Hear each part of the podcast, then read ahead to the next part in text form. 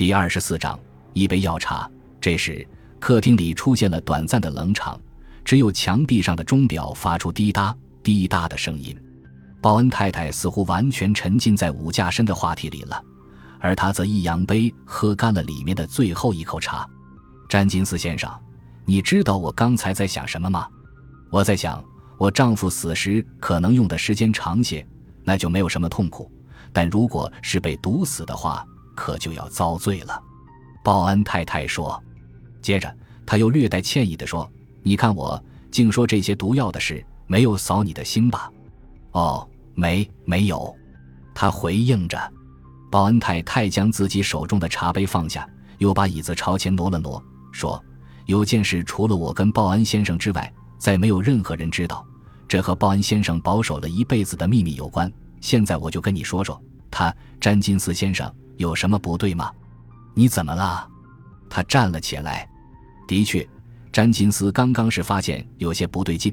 他那机关算尽的头脑，直到这一刻才反应过来：草药茶、怪味、储藏室、五价身。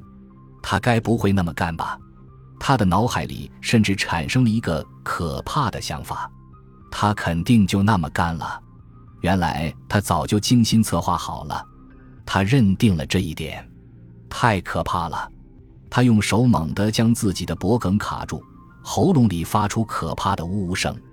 他想站起来，可是刚一离开座位，就又瘫坐了回去。他想说话，但是从嗓子眼里挤出来的却是凄惨的叫声。瞧着他这副样子，保安太太冷冷地说：“别紧张，准是饼干渣掉进你的气管里去了，尽量放松，来个深呼吸就好了。”他仍旧手忙脚乱，神情紧张。五五架身呐！他明明是在叫喊，但听起来却像耳语一般，似乎是救命！救命啊！报恩太太依旧坐回了椅子，手中摆弄着茶杯，似乎什么都没有听见。哦，我刚才的秘密还没有告诉你，就像我已经说过的那样，报恩先生没上过什么学，他是个战争的孤儿，为了生活不得不很小就出去闯荡。他在那里细细的诉说着。而此时的詹金斯却根本什么都没听见，因为他还被那巨大的恐惧所笼罩，感到胃里火烧火燎一般的灼痛，还有就地毯上那盏昏暗的灯光，在他眼里也变得愈来愈暗。天哪，我就要死了吗？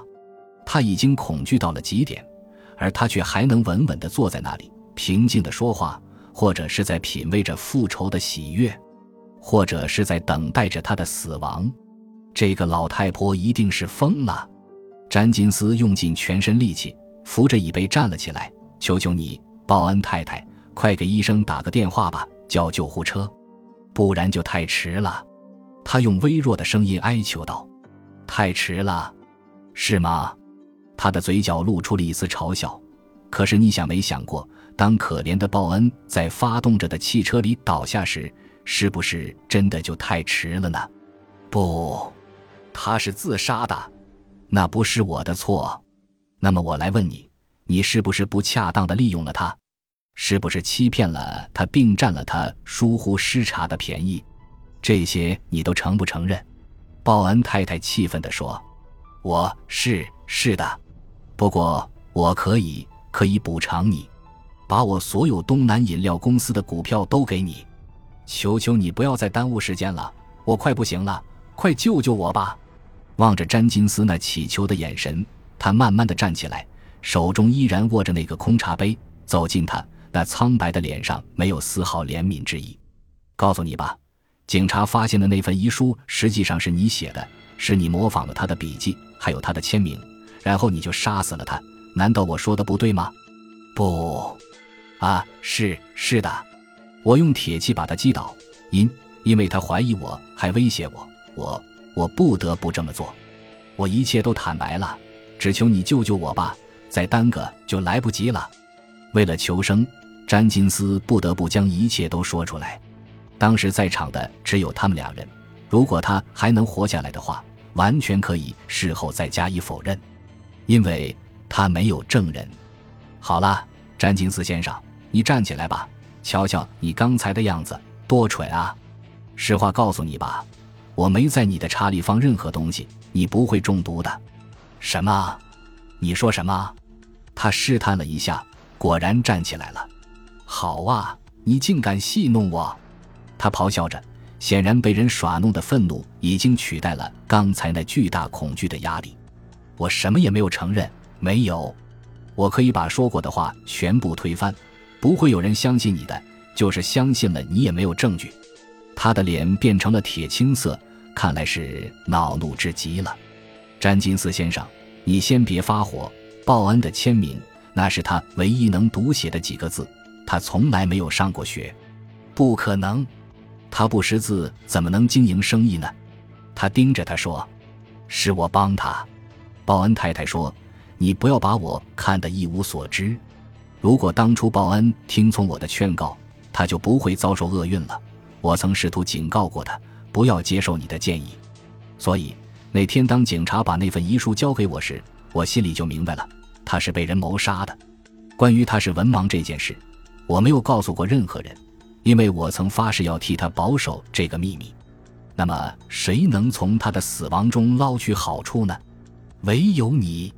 詹金斯这时已经镇定多了，他在心里又开始盘算起来。反正我到这儿来也没人看见，只要跨出一步，我就可以伸手掐住他那皮包骨头的脖子了。对，一不做二不休，就这么干。他边想着，边朝他身边挪了挪。其实，对于报恩时不识字，我根本不在乎。最重要的是我们相爱，詹金斯先生。我想这一点你是不会理解的，因为你除了自己，从来就不爱任何人。他又朝他跟前挪了挪，正准备，突然，通往饭厅的那道门打开了，惊得他差点没晕倒在地。原来是萨姆·考德雷和贝内特警长从里面闪身出来，径直走到他跟前。四个人都站在那里，静静的，一动也不动，足足有好一会儿，仿佛都在侧耳倾听屋外那风扫屋檐和雨敲窗飞的声音。感谢您的收听，喜欢别忘了订阅加关注，主页有更多精彩内容。